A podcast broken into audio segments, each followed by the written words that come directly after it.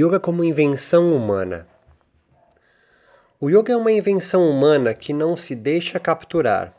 Sim, sim, você e eu provavelmente fomos capturados por um yogar X ou Y.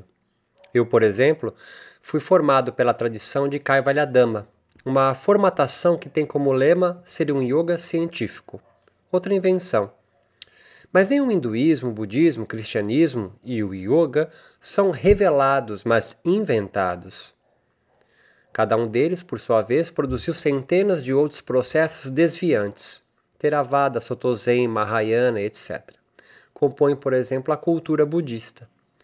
O hinduísmo e o próprio oriental é uma criação europeia.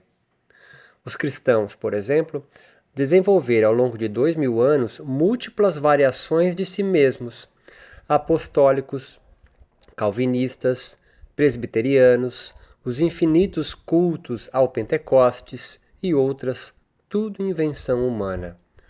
E com o yoga não difere. Temos os agores, kapálicas, nagas, natas, os ayengueiros, kundalini yogis, acro-yogins, anandas margas, waking lovers. Não caberia aqui tantas diferenciações que existem hoje, existiram ontem, irão ser existidas sempre. Olá, buenas, tá curtindo, né? Por que, que você não colabora com a gente e assina a nossa plataforma EAD e tem acesso a todos os cursos gravados e mais os encontros semanais do nosso grupo de estudos? É super fácil e rapidinho. Aqui embaixo na descrição tem um link para lá.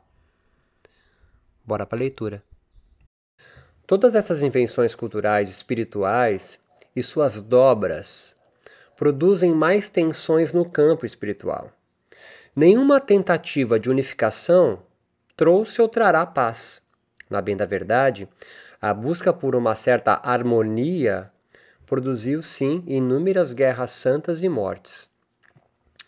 O fim das invenções espirituais, resolvida por uma só igreja, seita ou culto, ou Deus, é a morte prematura de vidas pulsantes. Mesmo o ateísmo ou o agnosticismo são matizes espirituais possíveis. Vivemos em caosmoses. Esse campo de batalha é lindo, pois o fim da guerra, como bem explica o Bhagavad Gita, é um delírio de covardes, que pressupõe o transcendente o absoluto revelados por indivíduos especiais, escolhidos, messiânicos. Dessa delirante falta de imaginação de possíveis realidades surgem as castas, as classes e as raças, num ordenamento vindo de fora para dentro, esquecendo da nossa habilidade de vidas coletivas pulsantes conviverem com os diferentes, com o espanto deixamos de nos admirar com o novo de novo. Todos os yoguins e outras xamãs, bruxas, pajés, feiticeiros pertencem a sociedades guerreiras que, marcadas pela terra, lutam contra todo e qualquer tipo de colonização de corpos. São quilombolas, caboclos e canudenses resistindo e inventando seus próprios modos de vida coletiva. Vidas fascistas são o oposto disso. Se organizam em torno de corpos dóceis e domesticados e não desejam luta. Mas resignam-se por trás de karmas, dharmas, símbolos e livros. Vidas vigiadas e punidas por qualquer desvio da régua imaginária com que seu centro fincado em outro mundo diz. Há toda uma economia kármica e meritocrática que orbita nos corpos dos déspotas e acumuladores de coisas, povos da mercadoria e cultuadores da carga. A outra forma de organização social é a primitiva, comunista e selvagem. A cultura inventada por esses povos é nomádica e não consensual, seus líderes não são representantes do povo, mas guardiães dos costumes e hábitos, constantemente postos à prova e reinventados frente às contradições inerentes da vida. Outra função do líder é manter-se em guerra constante, estar à espreita às tentativas de fusão cultural, ou seja, a uniformização das nações, o que seria o fim das invenções e das singularidades essas nações guerreiras, selvagens e nômades podem até se unir para um fim. Construção de uma roça, festividades religiosas, reuniões conciliatórias, casamentos, mas, sobretudo, contra outra nação que passa a desejar expandir sua cultura para outros povos, unificando-os. Ao invés do culto ao diferente, passam a desejar o delírio de um déspota. Os europeus, quando chegaram na costa das Américas por quase 100 anos, foram vistos como mais um povo chegando pelas bandas de cá. Só mais uma cultura.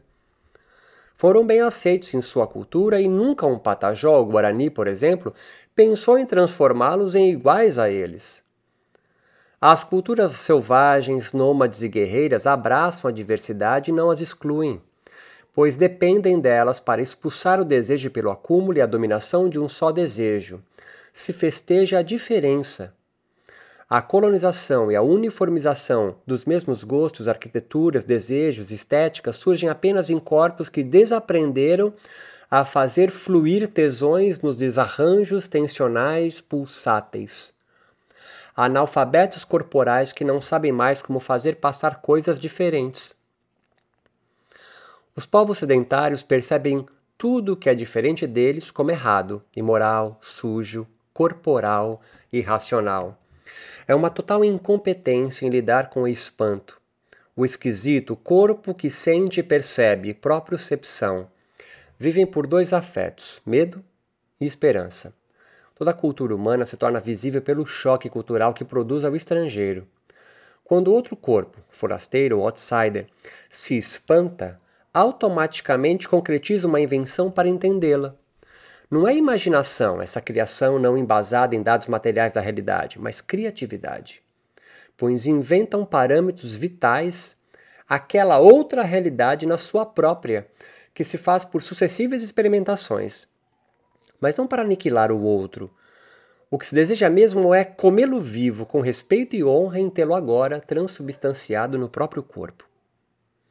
Todos os yoguins sem matriz indiana, aqueles da geração posterior aos modernos, por exemplo, são inventores de um novo yogar, do mesmo modo que os yoguins indianos modernos e pré-modernos, como os sadhus hoje, que perambulam pelas ruas da Índia, reinventam seus yogares também. Estamos todos os yoguins saudáveis e curados em guerra constante. Nossa singularidade coletiva e não individualismo depende disso. A guerra em honra do próprio yoga. Roy Wagner fala dos antropólogos reversos, aqueles nativos que também fazem seu trabalho de campo, pois sofrem seus próprios choques culturais e inventam igualmente uma cultura para o antropólogo profissional. Não seriam estes os yoguins posturais modernos, desde Vivekananda, que, estimulado pelo seu próprio guru, Ramakrishna, leva o yoga às terras dos colonizadores? Ao mesmo tempo em que Vivekananda transforma seu próprio jeito de yogar neste processo de campo, protege a sua tradição, atualizando-a em seu corpo na inventação de um novo yogar. Yoguins e seus yogares Bhakti, Gnana, Hatha, Mantra e Raja Yoguins e seus yogares antigos, clássicos, medievais, modernos, contemporâneos. Yoguins e seus yogares sedentários, nômades, capitalistas, lojistas. Yoguins e seus yogares agores, nagas, natas, capálicas, tantras e campatas. Todos aqui são invenções yogicas humanas. A tradição yogica não se deixa domesticar. Se a cultura humana é criativa, inventando como no Ocidente tantas formas de yogar, então a cultura indiana também tem de sê-lo. Em recente pesquisa que demonstrou, em recente pesquisa se demonstrou que a maioria dos yoguins indianos ascetas contemporâneos, iniciados por ordens religiosas do século X, XVII, portanto, com mais de 500 anos de tradição, não têm o hábito de ler ou seguir a doutrina das escrituras tradicionalmente yogicas, como Yoga Sutra, Pradipika, Geranda e outras, que todos os yoguins modernos têm na sua prateleira. É a cultura yogica postural moderna, essa nova tradição em andamento, gestada na própria cartografia indiana, mas transplantada para outras geografias, que inventa esse hábito e escolhe Patanjali Yoga como seu método preferido. Isso foi uma escolha e a cultura yogica dos sadhus contemporâneos na Índia continua oral, na verdade eu diria corporal. Cada yoguinha seta errante indiano hoje atualiza sua tradição no corpo, a cada prática. São sempre experimentações. E a cada experimentação de um tapasya, um corpo yogin é produzido pelos afetos de sua ordem espiritual, de outras que ele encontra, do corpo do seu guru que ele empresta seva e de todo o entorno social, político, psicológico e religioso que o atravessa. É uma alquimia corporal viva que mantém o yoga atualizado, portanto, autêntico e afastado de qualquer delírio metafísico. Por mais que se possa parecer a nós, corpos colonos da Europa cristã, que Kaivalya ou Moksha sejam conceitos metafísicos, há sempre a possibilidade de se inventar outra perspectiva sobre. O rio Ganges é sagrado, ou seja, pelas águas reais que escorrem dos Himalaias, outra geografia viva, real, material e consagrada, atravessam corpos humanos reais, formados por dois modos de Deus ou natureza, corpo, Prakrti, e alma, Purusha, que se banham e absorvem milênios de cultura viva, invadindo seus corpos em experimentações reais e divinas. A natureza é, é encantada tanto quanto as árvores, os rios, as pedras e os animais amazônicos aos povos da floresta, a estes corpos iógicos. Assim como os chapires, os encantados da floresta, são convidados a viverem no peito da pagelância Yanomami, o saber de um preto velho ou caboclo estão ali, incorporados no Babalorixá. Nada aqui imaginação ou metáfora. Entenda isso de uma vez. Samadhi não é uma ideia, mas uma experimentação corpórea. Kundalini não é um algo interpretado como uma serpente enrolada na base da coluna. Ela mora ali está assentada no seu corpo agora, como os chapiles estão no corpo dos xamãs e os santos na cabeça de todo iniciado afro-brasileiro. Não é qualquer corpo que percebe isso, só o que soube se preparar para experimentar. O iniciado que cumpriu suas obrigações, participou de um processo ritual. São anos de preparo. Há um programa, Sadhana, com um propósito firme, Sankalpa, formado por uma série bem específica de realizações espirituais, Tapasya. Desse modo, um yogin antropólogo que se recuse a aceitar a universalidade da mediação, que reduz o significado à crença, dogma, certeza, será levado à armadilha de ter que acreditar ou nos significados nativos ou nos seus próprios. Perde a inventividade cultural que se processa nele. Todo choque cultural, portanto, nos força a objetificar, a buscar compreensão. E a compreensão ou discernimento, literalmente viveka, só ocorre nas relações mediadas, ou seja, em dialética material e histórica. A principal ferramenta yógica, esta que muitas vezes se confunde com o próprio ato yógico, o yogar, a meditação, portanto, é aprender a experimentar seu corpo mediando o mundo corporalmente. E haveria outro lugar para isso acontecer? Se todo ser humano é o xamã de seus significados, o Yogin Goraksha, o Yogin Siddhartha, o Yogin Patanjali, o Yogin Iyengar e todos os outros tantos yogins autênticos são corpos cozidos no fogo do yoga, gestando seus próprios significados. Mas esses significados precisam ser compartilhados com seus coletivos, as tradições, ordens espirituais e outros desvios para serem aceitos como yoga. Quem autoriza algo ser ou não yoga legítimo ou autêntico é o grupo, o povo, a nação, os nativos daquela cartografia. Por exemplo, quando o yoga ganha corpo em territórios dominados por déspotas adoradores do livro Vedas, ou a Bíblia, automaticamente aqueles yogis nus, com longos dreadlocks, fumando maconha e cultuadores do inconstante Shiva causam espanto. Foi um choque cultural aos brahmanes, tanto quanto aos padres, durante o período colonizatório da Índia pela Inglaterra, que rapidamente ressignificaram tudo, os Brahmanes, em 196 sutras contidos no Yoga Sutra. Agora está tudo bem. O yoga é só mais uma perspectiva aceita pelo brahmanismo. A Iyengar e outros antes dele, sobretudo no período de renascença indiana, fez algo muito similar aproximando Jesus a um dos maiores yogins da Terra. Mas inventar o Darshana Yoga ou transformar Jesus em um Siddhanta não foi a aniquilação daqueles yoguins cabeludos esquisitões que viviam antes da cultura védica e sobrevivem ainda hoje, mas um trabalho de campo do antropólogo Patanjali e Iyengar ou Hermógenes aqui no Brasil para o povo cristão que desejava yogar. Do mesmo modo, quando um corpo preto periférico vivente nas, vivente nas franjas do povo da mercadoria experimenta o Darshana Yoga, faz o mesmo caminho exploratório. O devora vivo inventa mais um jeito singular de sarrar o yoga. O yoga é um posto em movimento por corpos curiosos explorando possibilidades desejantes da vida vivida. Como tem sido sua experiência com os yogares?